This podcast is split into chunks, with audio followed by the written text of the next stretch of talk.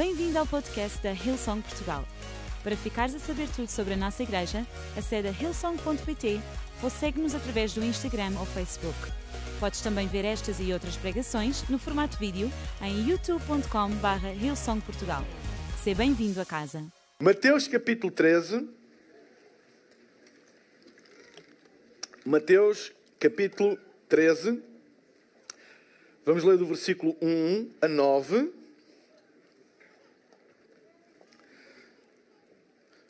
E vamos ler uma parábola, provavelmente a parábola mais conhecida dos Evangelhos e provavelmente a parábola que mais consegue, numa parábola, mostrar como é que o reino de Deus funciona. Então, Mateus, no capítulo 13, vamos ler do versículo 1 a 9. E diz assim: toda a gente atenta? Diz assim: No mesmo dia, tendo Jesus saído de casa, sentou-se à beira do mar e reuniram-se a ele grandes multidões, de modo que entrou num barco e se sentou, e todo o povo estava em pé na praia. E falou-lhes muitas coisas por parábolas, dizendo: Eis que o semeador saiu a semear. E quando semeava, uma parte da semente caiu à beira do caminho, e vieram as aves e comeram. E outra parte caiu em lugares pedregosos, onde não havia muita terra, e logo nasceu porque não tinha terra profunda, mas saindo o sol, queimou-se por não ter raiz e secou-se. E outra caiu entre espinhos, e os espinhos cresceram e a sufocaram. Mas outra caiu em boa terra e dava fruto, um a cem, outro a sessenta, outro a trinta por um. Quem tem ouvidos, ouça. Sabem, Jesus ensinava por parábolas para uma multidão, e neste caso, porque era uma multidão, não eram apenas os discípulos, que eram doze, ele ensinava para muitas pessoas. E numa multidão tem toda a espécie de pessoas. Uma multidão nunca é homogénea. É sempre heterogénea. Tem sempre muito tipo de pessoas, com muitas histórias, uh, muitos passados, uh, muitas maneiras de pensar, etc, etc. Num grupo pequeno, nos discípulos, é mais fácil manter alguma homogeneidade de pensamento, de comportamento, etc. Mas numa multidão, isso não acontece. E Jesus estava a falar para uma multidão. Todo o tipo de pessoas estavam ali para ouvir aquilo que Jesus estava a dizer. As parábolas, que eram é, é uma forma que Jesus usava alegórica para que as pessoas pudessem entender, que ele usava para ensinar valores e princípios do reino de Deus. Ah, as parábolas que tem esta, esta função comparativa, ele usa alguma coisa que toda a gente conhece, toda a gente sabe, e depois dessa alegoria, dessa ilustração, ele retira o princípio que ele quer ensinar. Nas parábolas, Jesus não apenas, ou elas não revelam apenas um ensino numa linguagem que as pessoas podem entender. Esse era um dos objetivos das parábolas, era colocar verdades numa linguagem que as pessoas pudessem ouvir a história e dizer: "Ah, eu entendo". Porque estão familiarizadas com o assunto da história, mas também as parábolas, elas sempre revelam algum aspecto da natureza de Deus. Elas sempre revelam algum aspecto da natureza de Deus. E nesta parábola em particular, aquilo que esta parábola revela da natureza de Deus é que Deus é como um agricultor. Como um agricultor. E que diz que sai a semear, como os agricultores fazem. Então a parábola mostra que Deus, na sua natureza, não apenas que as coisas no reino de Deus funcionam pelo princípio do semear e colher, mas que Deus, na sua própria natureza, ele é como um agricultor que sai a semear a semente. Nesta parábola, que revela esse aspecto da natureza de Deus, há um aspecto que diferencia Deus de todos os outros agricultores. é que este agricultor tinha perante si muitos tipos de terreno, e aqui fala pelo menos de quatro, quatro tipos de terreno, não é? Diz que um era, tinha pedras, outro tinha espinhos, e o outro era boa terra. Portanto, não era tudo boa terra. Ou seja, este agricultor, quando sai para semear, ele não anda a ver onde é que está a boa terra para semear e guardar a semente, dizer, não, aqui isto é pedras, não vou, isto aqui não é espinhos, não vou fazer, ah, isto aqui não, não está preparado, não vou fazer. Não! Diz que este agricultor, quando sai a semear, não faz nenhuma exceção em relação à terra. E a própria parábola diz que, olha, parte da semente caiu ali, parte da semente caiu acolá, parte da semente caiu no outro lado. Ou seja, não houve nenhum cuidado, nenhuma intencionalidade em escolher o terreno. Apesar de ele saber que 75% do terreno disponível não era bom terreno. Dos quatro tipos de terreno, só um era boa terra. E apesar de ele ter conhecimento disso, ele não fez seleção nenhuma do terreno.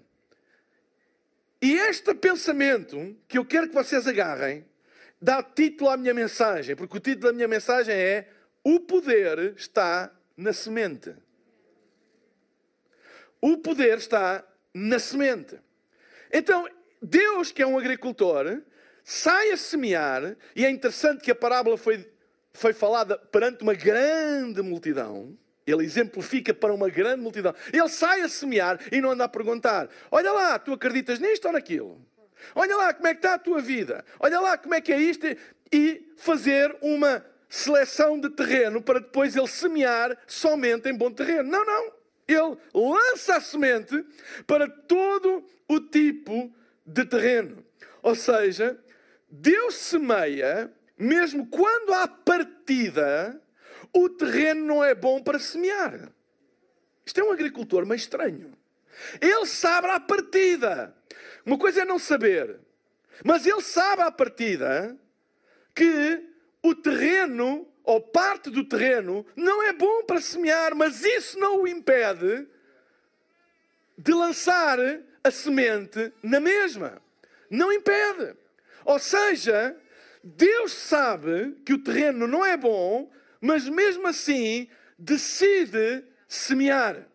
E este é um aspecto que eu queria realçar da natureza de Deus, porque Deus não faz isso por desperdício, Deus não faz isso por eu quero lá saber para onde é que a semente vai.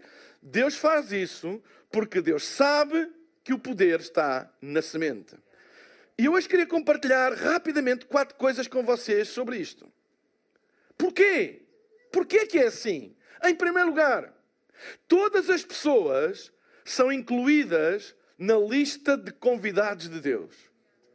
Ou seja, toda a gente faz parte da lista de convidados de Deus. Deus não faz exceção de pessoas, Deus não separa pessoas. Mesmo aqui, ah, mas há gente que não quer, mas não interessa. Deus não faz a de pessoas, mesmo sabendo que algumas dessas pessoas não querem saber dele para nada. Mesmo sabendo que algumas dessas pessoas estão de costas viradas para Ele, ainda assim, mesmo sabendo que algumas pessoas negam a existência dele, mesmo sabendo que algumas pessoas são inimigas dele, ainda assim, Deus não faz a de pessoas. Deus não faz. O agricultor sabia que terrenos ele tinha à sua frente, 75% dos, vamos dizer, 4, não é? Dividindo a terra por 4, 75 não era bom terreno, só 25 é que era, mas ele não focou a sua sementeira em 25, ele espalhou por toda a terra. Ou seja, ele convida todas as pessoas para a sua lista de convidados. Todos estão incluídos nas promessas de Deus diferentes solos onde a semente foi semeada. À beira do caminho, diz que veio o maligno e roubou a semente. Sabem, um caminho é um local de passagem. Um caminho é um local onde passa muita gente, que vem de sítios diferentes e podem-se até dirigir em destinos diferentes. Quando nós estamos à beira de uma estrada e vemos carros passam de um lado para o outro, a gente não sabe de onde eles vêm, não sabe para onde vão, apenas estão ali de passagem. Ou seja, nós não sabemos quem, de onde é que ele vem, para onde é que ele vai, qual é o passado dele, quais são as intenções. Não sabe. É um local de passagem. E Vivemos numa sociedade com tantas vozes, com tantas opções. As pessoas estão expostas a tanta coisa que às vezes têm dificuldade em aceitar e acreditar numa coisa como uma verdade. É pessoas que são capazes de, ok, ouvem na igreja a palavra, mas depois ouvem outras coisas quaisquer e a vida deles é assim, uma ganda misturada. É assim meio confuso, etc. E nós pensamos, bem, isso não é a melhor maneira de receber a palavra de Deus. Tu tens que acreditar que a palavra é verdade. Tu tens que acreditar que ela transforma a tua vida. É verdade. Eu quero dizer que, no que diz respeito a nós, a mim e a ti individualmente, nós devemos fazer tudo para ser bom terreno. Mas no que diz respeito a semear, não interessa. Não interessa. Não interessa se estamos numa sociedade com tantas vozes, etc, etc. Continua a semear. Continua a semear a palavra. Não, não, não vale a pena atacar de que ele vem dali, aquele vai para ali, a gente é contra aquilo e a gente é contra o outro, etc, etc. Um caminho tem muita gente a passar por muitos destinos, vem de muito lado. Mas o dever do semeador é semear, semear, semear, semear, semear, porque o poder está na semente, não está no terreno. O poder de transformar uma vida está na semente, não é na vida da pessoa em si. É na semente poderosa de Deus. É por isso que a Bíblia diz, e nós fazemos sempre que fazemos entregas de crianças, uh, ensina ao menino no caminho onde ele deve andar, semeia, que ele, quando envelhecer, nunca se esquecerá dele. Nunca vai esquecer. Pode dar muitas voltas e a vida dá muitas voltas, mas aquela semente, não importa em que terreno cai, ela vai lá ficar para sempre. Fala em semear em lugares com pedras. E diz que vem a angústia e a perseguição por causa da palavra, e logo a semente foi roubada. Pessoas cujas as suas angústias e problemas da vida as tornam amargas e desconfiadas, que têm até dificuldade em crer que Deus realmente as ama e se preocupa com elas. Quantas vezes os cuidados do mundo e isto, e a minha preocupação e este problema que eu tenho, afastam as pessoas de Deus, afastam as pessoas de ouvir a palavra de Deus e até usam esses cuidados como desculpa para não ouvir a palavra de Deus. Mas sabem, mesmo assim, mesmo assim, Deus decide semear nessas pessoas, que a semente caia na vida dessas pessoas. A Bíblia fala também depois daquele que foi semeado entre espinhos. Mas os cuidados deste mundo e a sedução das riquezas logo lhes rouba a palavra. Pessoas cuja prioridade não é mais a palavra. Ele diz que ouviram, até ouviram com alegria, mas depois as coisas da vida blá, blá, blá, acabam por roubar. Às vezes há pessoas que até acreditam, até gostam, mas têm tanta outra coisa à frente, têm tantas prioridades que põem acima de Deus à frente, que nunca veem o efeito dessa semente na vida deles. Mas a Bíblia ainda assim diz para se continuar a semear. E depois vem o terreno que toda a gente sonhava e adorava que toda a gente fosse, que é a boa terra. Mas quando Jesus enfrentou aquela multidão, ele sabia que nem toda a gente era boa terra. Sabe, nem toda a gente é boa terra. Olha, até deixa-me dizer mais: até na nossa própria vida a terra vai mudando. Há dias que somos boa terra, mas há dias que está cheio de espinhos. Há dias que somos boa terra, mas há dias que está na beira do caminho. Há dias que somos boa terra, mas há dias que está com pedras. Mas mesmo assim, Deus não deixa de semear e a semente continua lá. Então, Deus não faz exceção de pessoas. Deus não faz exceção de pessoas. Todas as pessoas são elegíveis para que a semente de Deus seja lançada. Nós não devemos pensar que Deus é seletivo e que só semeia naqueles que estão preparados. Isso não é verdade. Deus nunca perguntou a nenhuma multidão quais são os preparados aqui. Ele sempre semeou, porque o poder está na semente. Sabem? A realidade da vida é que no mundo, o mundo está cheio de pessoas que representam estes, estes tipos de terrenos todos. E nós somos chamados para semear em todos. O segundo princípio que está aqui nesta parábola é que nós devemos dar tempo à semente. A semente precisa de tempo. Olha o que a Bíblia diz. Há, há uma, há uma uh, parábola também muito interessante no, no, no, próprio Evangelho de Mateus, mais à frente, no capítulo 21. Jesus propõe-lhes esta palavra e diz assim, versículo 28 a 31. Mas que vos parece? Um homem tinha dois filhos. E chegando-se ao primeiro disse, filho, vai trabalhar hoje na vinha. E ele respondeu, sim senhor, mas não foi. Chegando-se então ao segundo, falou-lhes de igual modo, respondendo-lhe este: Não quero. Mas depois, arrependendo-se, foi. Qual dos dois fez a vontade do Pai? Disseram eles: O segundo. E disse-lhe Jesus: Em verdade vos digo que os publicanos e as prostitutas entrarão adiante de vocês no reino de Deus. Pau! Esta foi a pé juntos. Ou seja, Jesus explica, bem, tenho dois filhos. E eu digo, olha, vai trabalhar na vinha.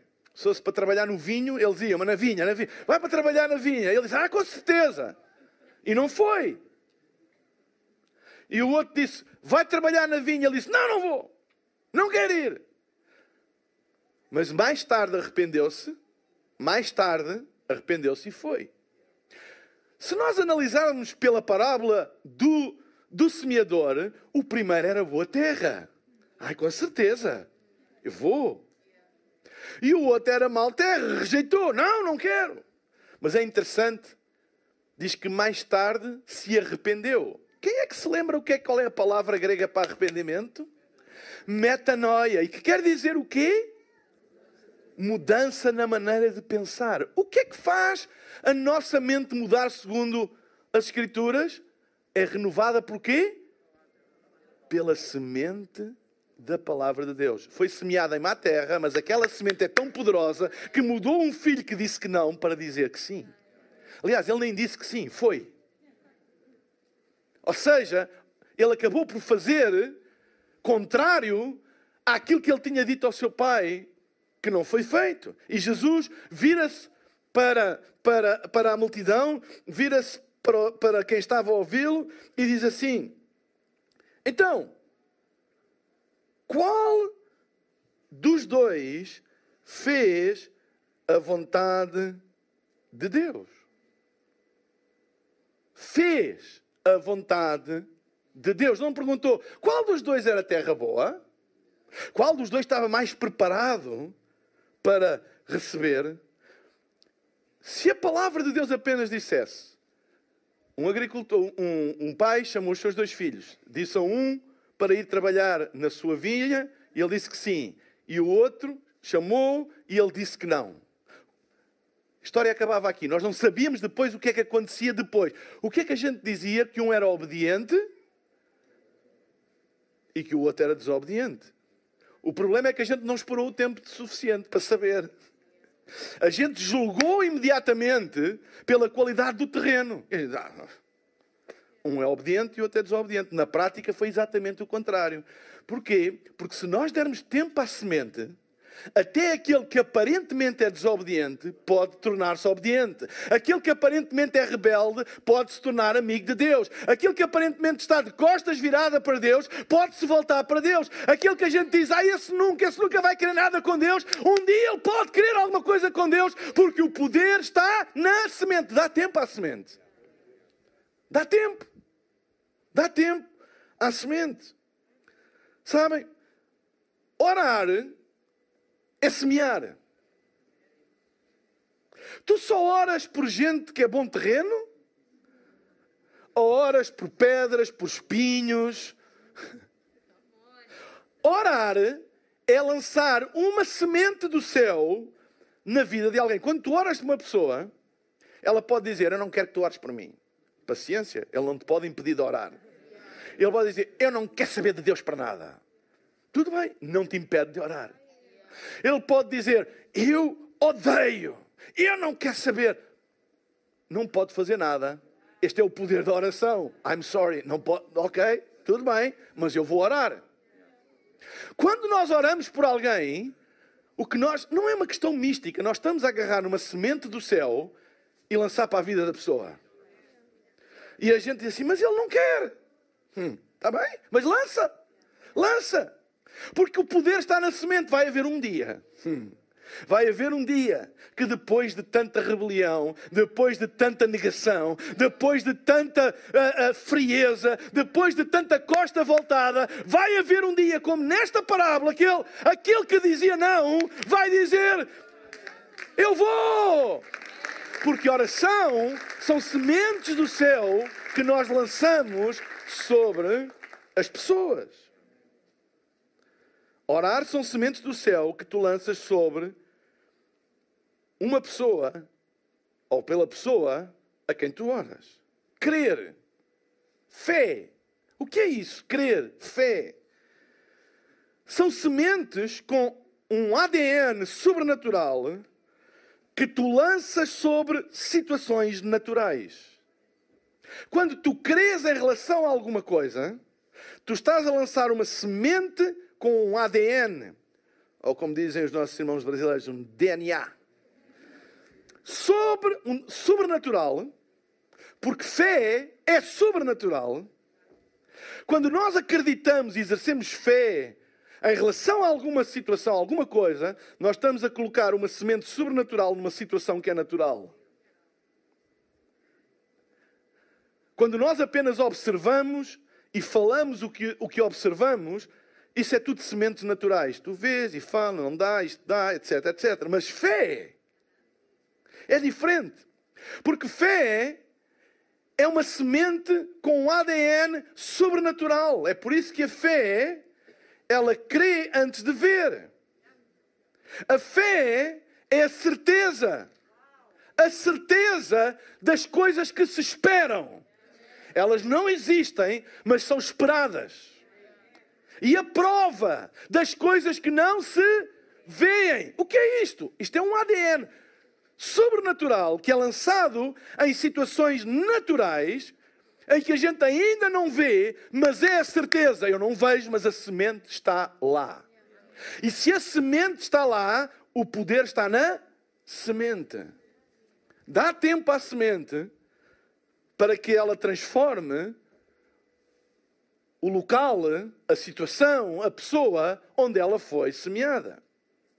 Então, orar são sementes do céu que lançamos sobre a pessoa pela qual nós oramos. Crer são sementes com ADN sobrenatural que nós lançamos sobre situações naturais. Contribuir, dar, são sementes de recursos divinos que tu lanças sobre os teus recursos naturais. A generosidade é uma semente do céu. Quando nós somos generosos, nós estamos a lançar uma semente cheia de recursos divinos em situações ou sobre os teus próprios recursos naturais. É por isso que a Bíblia diz: dai, ser-vos-á dado. Eu falei isso a semana, a semana passada. Boa medida, sacudida, recalcada, transbordante. O que é isto? É lançar uma semente cheia de recursos do céu sobre os nossos próprios recursos naturais. Mas é preciso dar tempo à semente. A terceira lição desta parábola. Deus nunca seleciona nada no início, Deus seleciona no fim. Em Mateus, um pouco mais à frente desta parábola, uh, no capítulo 13, mesmo capítulo, mas no versículo 47 e 48, ainda no seguimento desta parábola, Jesus tem esta, esta uh, alocução intrigante e diz assim: igualmente, igualmente a quê? Igualmente à parábola do semeador, o reino de Deus é semelhante a uma rede lançada ao mar. Agora está a dizer que ele também, além de um agricultor, é um pescador. E diz: é semelhante a uma rede lançado ao mar e que apanha toda a espécie de peixe. Quem é pescador aqui neste? Quem, algum pescador aqui? Poucos. Sabem, quando se pesca à rede, não se escolhe o peixe na rede. Tipo, a rede vai passar e diz assim: tu não. Ai, tu não. Ai, tu não, não, não, não. A gente só quer apanhar uh, pescada. E a gente só quer pescada e roubá-los. Se és um sargo, não és bem-vindo à rede. Se és um, um budião, não é? Não, ou um cabós, que é aquele peixe horrível, não, não, não és bem-vindo à rede. Não! A rede traz todo o tipo de peixe. Não pesca, por exemplo, a cana, a gente é um de cada vez. A rede não é um de cada vez, é o que vier. É o que vier e diz: é semelhante a uma rede lançada ao mar que apanhou toda a espécie de peixe. E quando cheia, puxam-na para a praia. E sentando-se, puseram os bons em cesto e os ruins, porém, lançaram fora. O que, o que é que está aqui a dizer? É que a escolha não é feita no início. A escolha é feita no fim. Certo? E diz: é assim que no reino de Deus funciona. Deus não escolhe ao início. Por isso, todo tipo de terreno, todo tipo de pessoa, a palavra é semeada. A igreja é uma rede de pesca, não é uma cana de pesca. E numa rede vem todo o tipo de peixe. O problema muitas vezes é que nós tendemos a fazer seleção de pessoas à, à partida, ao início. E dizer este sim, este não. Este está preparado, aquele não está preparado. Ah, eu acho que aquele vale a pena, acho que este não vale a pena. Eu acho que esta pessoa tem o coração aberto, mas aquele não quer nada com Deus. O que é isto? Fazer seleção à partida. Quem é que te disse que não tem o coração? Mas como é que tu sabes? Como é que nós sabemos que aquela pessoa não quer no coração dela? Como é que nós sabemos? Porque é que nós fazemos distinção de pessoas à partida? Tu sim, tu não. Olha, vale a pena orar para aquela pessoa, porque ela está com o coração aberto para Deus. Ótimo. Então e a outra que não está? Não vale a pena? que é que nós pensamos? Ah, não vale a pena, ele não quer nada, deixa, vamos esperar que ela fique com o coração aberto e depois oramos por ela. Então o que é que nós estamos a dizer? Que o poder está no terreno. Mas não está no terreno, está na semente. Não se faz contagem ou separação de peixes à partida, é no fim. É evidente que esta parábola tem uma dimensão escatológica também, não é? Que Deus não faz juízo ao início, Deus faz juízo no fim, não é ao início. Ninguém é um, prematuramente excluído, aceito, etc. A, a, tua eternidade não é decidida no início, a tua eternidade é decidida. Tu, todos, têm, todos têm uma hipótese. Todas as pessoas, sabe? Todas as pessoas têm uma hipótese de ter um encontro com Deus. Não há ninguém de fora. Não há ninguém de fora. Não há ninguém excluído à partida. Às vezes achamos que é pouco provável. Ah, eu acho pouco provável o meu filho ou os meus pais serem salvos. Eu acho pouco provável aquela pessoa receber cura. Eu acho pouco provável alguma coisa boa acontecer naquela vida. Isso é a nossa análise feita pela nossa percepção. A gente olha para a pessoa e diz: Ela não quer nada com Deus. Já o convidei, já fiz, já ir, nada. Aquela pessoa é indiferente, vem à igreja, parece uma pedra, não levanta os braços, não chora, não canta, não é? Não pula, mesmo quando canta o lá lá, está ali, parece uma múmia, não tem nada com Deus. E nós a fazermos seleção ao início. Quem te disse? Quem te disse que não quer nada com Deus? Continua a orar pelos teus filhos, pelos teus pais, mesmo quando eles aparentemente não querem nada com Deus. Continua a lançar a semente. Continua a crer na cura, na libertação, mesmo contra todas as evidências, quando se olha e diz, não, não há nada que pareça indicar que alguma coisa está a acontecer. Continua a fazer, continua a semear, mesmo quando parece que não vês nada acontecer. Deus não nos confiou em nós a tarefa de separar nada. essa é uma tarefa dele que será feita no fim dos tempos. Deus confiou-nos uma tarefa de abrir os braços e dar uma oportunidade a todas as pessoas de receberem a semente da palavra de Deus. E por fim, o poder está na semente. Desde o início do mundo, que Deus semeou em terrenos e ambientes hostis. Mas essa semente nunca deixou de produzir fruto. Em Gênesis, no capítulo 1, livro do Gênesis é um livro dos princípios. Mostra os princípios da, da natureza divina e diz assim: no princípio criou Deus os céus e a terra.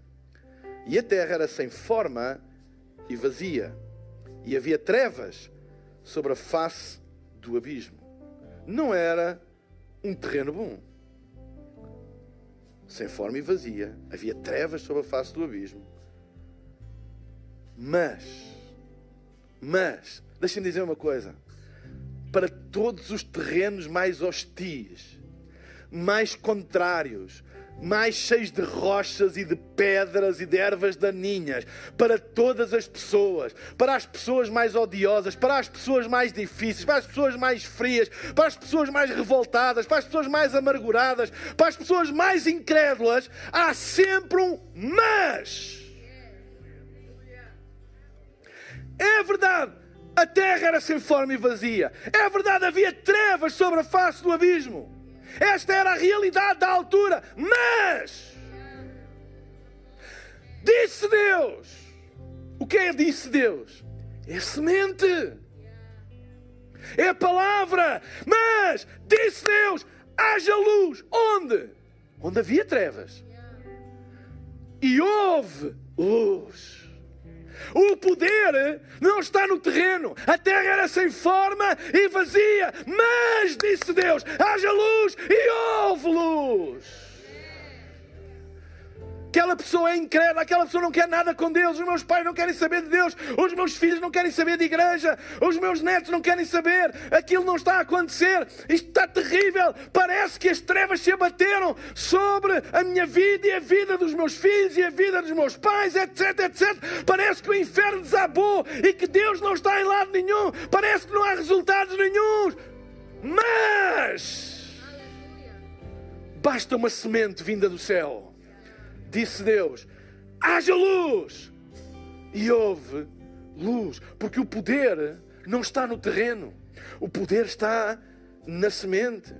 Com Deus, a qualidade do fruto não está no, no, terreno, mas na semente. É a semente que leva aos créditos, não é o terreno.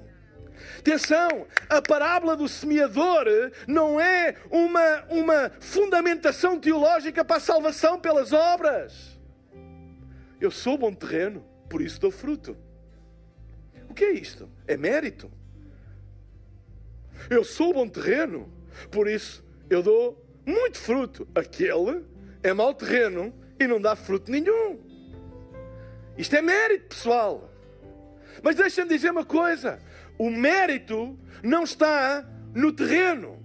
Porque esta semente é tão poderosa que até mesmo, até mesmo um terreno cheio de pedras pode florescer e pode dar fruto. No jardim de Deus, até as árvores quebradas e doentes dão fruto. Até as vidas despedaçadas podem dar fruto.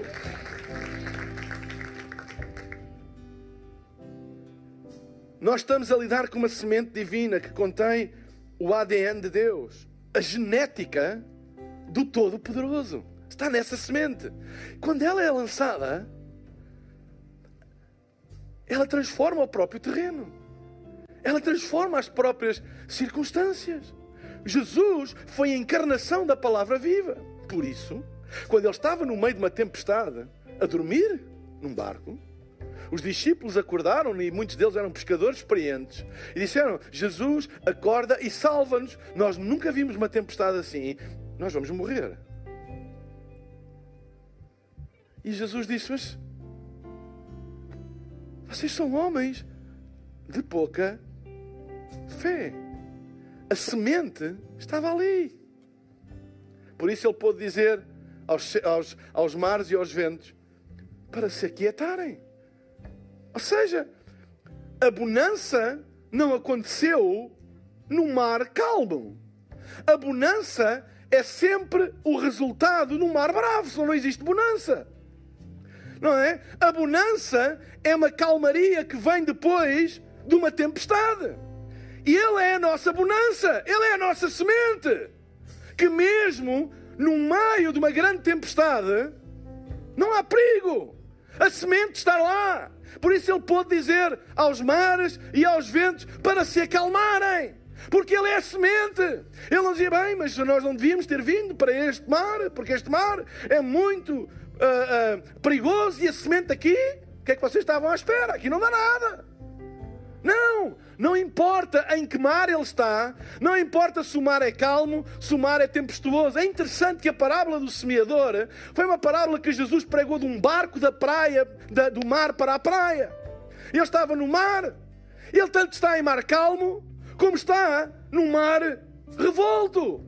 Ele nunca se negou a nenhuma viagem por mar revolto. Nunca se assustou por nenhuma viagem no mar revolto. Inclusive foi ter com os discípulos por cima do mar revolto. Porquê? Porque o poder está na semente. Ele é a semente de Deus. Não importa como o mar está, não importa como o terreno está. Semeia a palavra de Deus em situações impossíveis, porque o poder está na semente.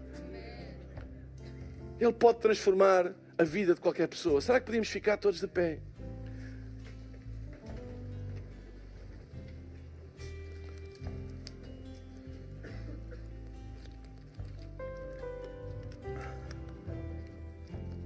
Fecha os teus olhos e deixa que esta semente. Vou pedir para não haver movimento na sala agora. Deixa que esta semente entre no teu coração.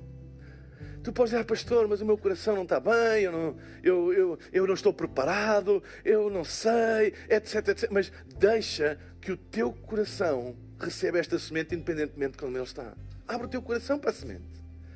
Tu podes dizer, ah, não sabes o meu passado, não sabes o que eu fiz, não sabes como eu estou, não sabes como é que, como é que está a minha vida agora. Não interessa. Abre o teu coração para a semente. Abre teu coração. Diz: Eu recebo essa semente. Eu recebo Jesus. Receber Jesus no coração é receber o ADN divino, é receber uma semente que pode transformar a tua vida completamente. E eu hoje queria fazer este apelo, este convite a todas as pessoas que querem dar a sua vida a Jesus, querem abrir os seus corações para que Jesus seja o seu Senhor e o seu Salvador, a semente de Deus na tua vida que a transforma para sempre. Se tu nunca tomaste esta decisão na tua vida, hoje é o dia de tu abrir o teu coração e dares a tua vida a Jesus. Abre o teu coração agora. Talvez já tenhas tomado esta decisão um dia, mas tens estado longe de Deus e hoje queres fazer a tua paz com Deus. Queres fazer a tua reconciliação com a fé. Abre o teu coração para Ele hoje. Faz a tua paz com Deus. Volta para os caminhos da fé. Deixa Jesus ser de novo o centro da tua vida. Eu daqui a pouco vou pedir a todas as pessoas que querem tomar esta decisão que façam apenas um sinal levantando o braço. E depois eu vou fazer uma oração aqui do palco e pedir a todas as pessoas que a repitam em voz baixa no lugar onde estão. Porque a Bíblia diz: se tu creres no teu coração e confessares com a tua boca, serás salvo. Se estás em casa e queres fazer esta oração também, coloca o emoji da mão aberta no chat da plataforma onde estás a assistir e nós iremos orar por ti também. Enquanto todos temos os nossos olhos fechados, eu queria, em nome de Jesus, perguntar quantas pessoas estão aqui no nosso meio que hoje querem dar a sua vida a Jesus, hoje querem fazer a sua paz com Deus. Eu vou pedir que levantem o seu braço agora mesmo, em nome de Jesus. Vá lá, em nome de Jesus, eu estou a ver, estou a ver. Levanta bem alto, sem vergonha. Eu estou a ver ali também, eu estou a ver ali também. Lá em cima também estou a ver. Aqui do meu lado uh, direito temos alguém, levanta bem alto o teu braço para nós podermos ver. Estou a ver, obrigado. Muito obrigado, muito obrigado, muito obrigado. Façam esta oração comigo todos e digam: Pai querido, muito obrigado pelo teu amor por mim. Perdoa os meus pecados e muda a minha vida. Eu abro o meu coração para receber a tua semente e que a minha vida seja transformada para sempre, para a eternidade. Em nome de Jesus. Amém, amém e amém. Esperamos que a mensagem de hoje te tenha inspirado e encorajado. Se tomaste a decisão de seguir Jesus pela primeira vez, acede a hillsong.pt Jesus para dar o teu próximo passo. Relembramos que podes seguir-nos no Facebook e Instagram para saber tudo o que se passa na vida da nossa igreja. O melhor ainda está por vir.